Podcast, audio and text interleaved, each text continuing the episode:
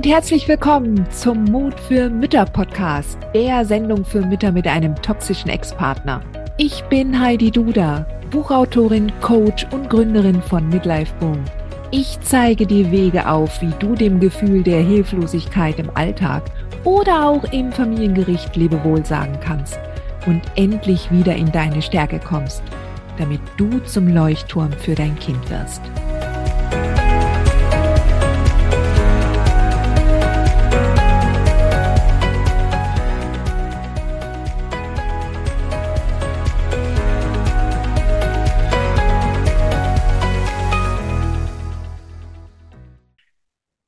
Hallo und herzlich willkommen zu einer neuen Frag Heidi Folge beziehungsweise Antwort. Ich freue mich, dass du wieder dabei bist und zuhörst. Heute möchte ich auf die Frage eingehen einer Mama, wie gehe ich mit der bewussten Manipulation meiner Kinder um? Ein Kind wird umgarnt und erfährt zum ersten Mal endlich Anerkennung und Lob durch den narzisstischen Ex und das andere wird bestraft, da es die Verhaltensweisen teilweise durchschaut und kritisiert. Wie bleibe ich in gutem Kontakt zu dem Kind, das bisher keine bzw. nur eine schlechte Beziehung zum Vater hatte und nun aufgewertet wird? Tja, also ich denke mir, dass das tatsächlich viele Mamas erleben ähm, die mehrere Kinder haben und wo der, ähm, auch wenn die Kinder schon ein bisschen älter sind, also Grundschulkinder und auch äh, Vorpubertät. Also ich denke mal, dass das ähm, relativ, also mit einem toxischen Kindsvater durchaus sehr normal ist. Aber wie gehst du als Mama damit um? Die Antwort dürfte dich nicht überraschen, wenn du mir schon eine Weile folgst.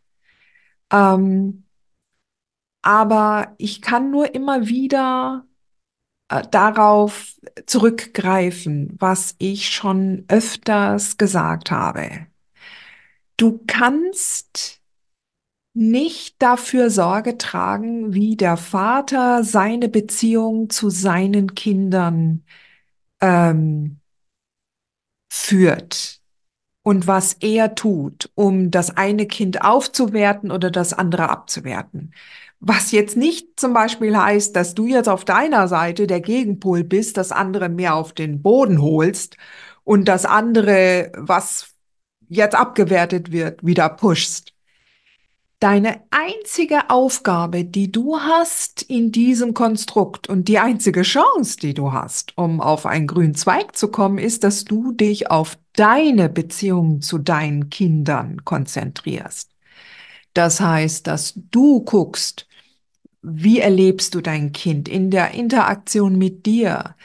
Ähm, dass du dich darauf konzentrierst, auf die Stärken deines Kindes, auf, auf die Fähigkeiten, was es gut macht und das betonst, indem du halt nicht den Fokus darauf hältst, was äh, äh, was es schlecht macht, ja, indem du dich wirklich vollkommen davon distanzierst und auch dich nicht vergleichst mit dem Ex, ja, wie er die Elternschaft lebt.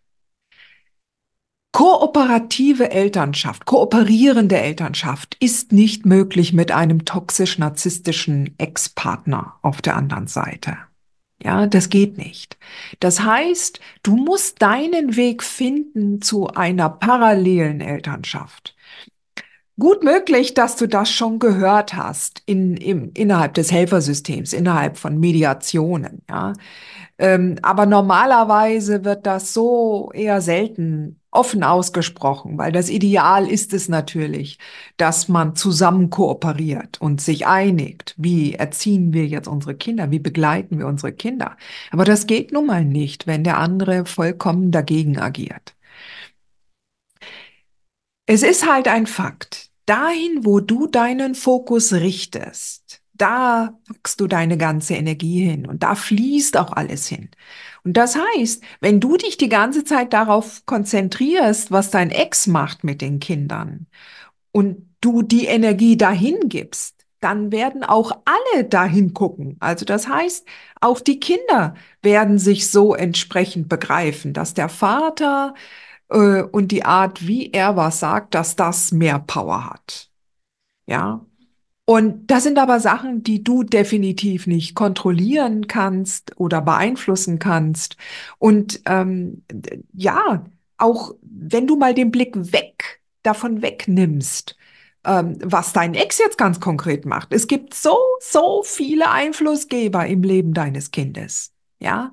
Schau dir die Trainer an im Verein. Ja. Schau dir die Lehrer an in der Grundschule. Schau dir die Erzieher an im Kindergarten. All diese Menschen, die in Kontakt kommen mit deinem Kind und die eine entsprechende Machtposition haben, ja, die werden dein Kind beeinflussen. Und das ist erst einmal per se nichts Schlimmes, auch wenn du nicht immer mit den pädagogischen Fähigkeiten des Fußballtrainers einverstanden bist. Ja, da, das ist etwas, was du über die Zeit loslassen lernst. Ja, und ähm, und du willst auch nicht, dass die Lehrerin in der Grundschule mal kurzerhand vor allen anderen Kindern den Schulranzen äh, ausräumt von deinem Kind und es vorführt und blamiert. Ja, das willst du auch nicht. Und doch ist es, sind es solche Erfahrungen, die dein Kind im Laufe seiner Kindheit machen wird. Das sind unschöne Erfahrungen. Ja, es sind Erfahrungen, die wir unseren Kindern so gerne ersparen würden, wenn wir es könnten.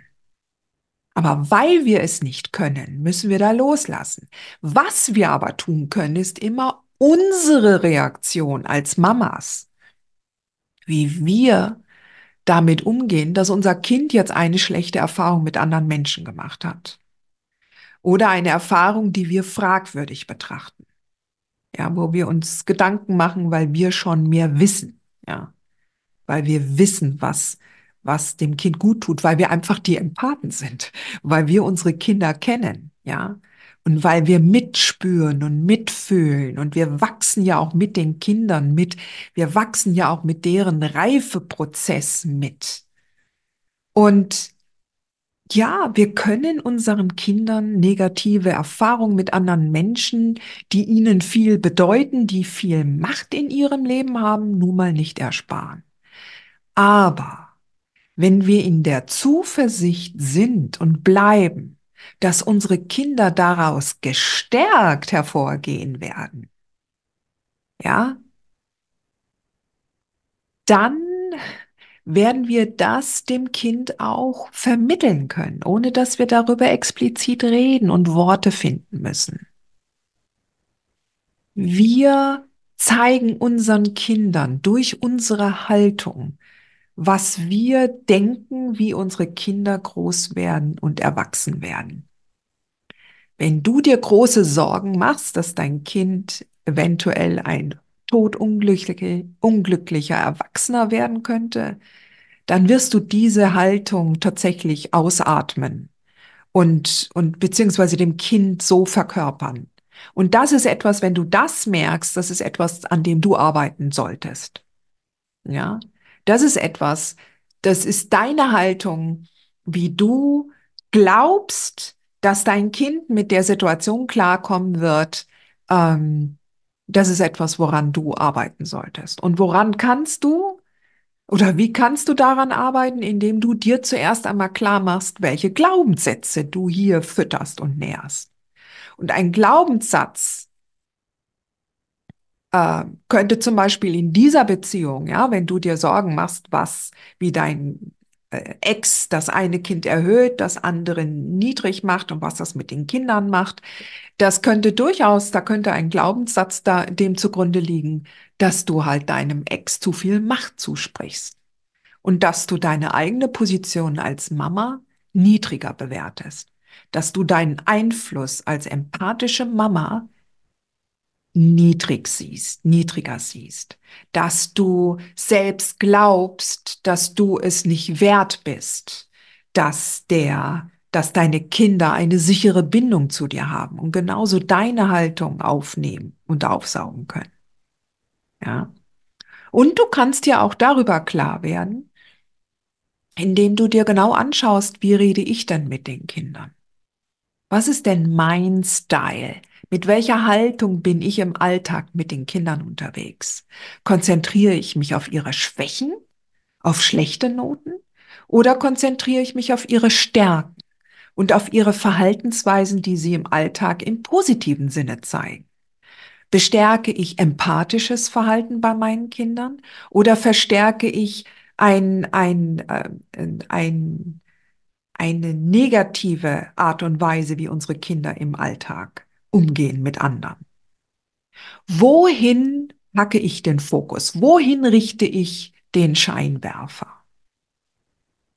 Wenn du dir diese Fragen stellst, dann kommst du weiter aber nicht im Vergleich und im Fokus auf deinen toxischen Ex. Nur Mut, Sweetheart. Du schaffst das. Dir diese Folge gefallen? Dann freue ich mich, wenn du diesen Kanal abonnierst, damit du auch keine neue Folge mehr verpasst. Und solltest du noch nicht den Mutmach Freitag abonniert haben, dann lade ich dich herzlich ein, das hier auch nachzuholen. Du findest in den Show Notes unten den Link dazu. Der Mutmach Freitag ist etwas ganz Besonderes. Jeden Freitag bekommst du dann in deine E-Mail-Inbox eine Information, wenn ich jetzt zum Beispiel einen neuen Blogartikel geschrieben habe oder du erfährst weitere hilfreiche Tipps und Werkzeuge, die das Wochenende für dich einläuten. Ich freue mich, wenn du mitmachst und wünsche dir noch einen wunderschönen Tag.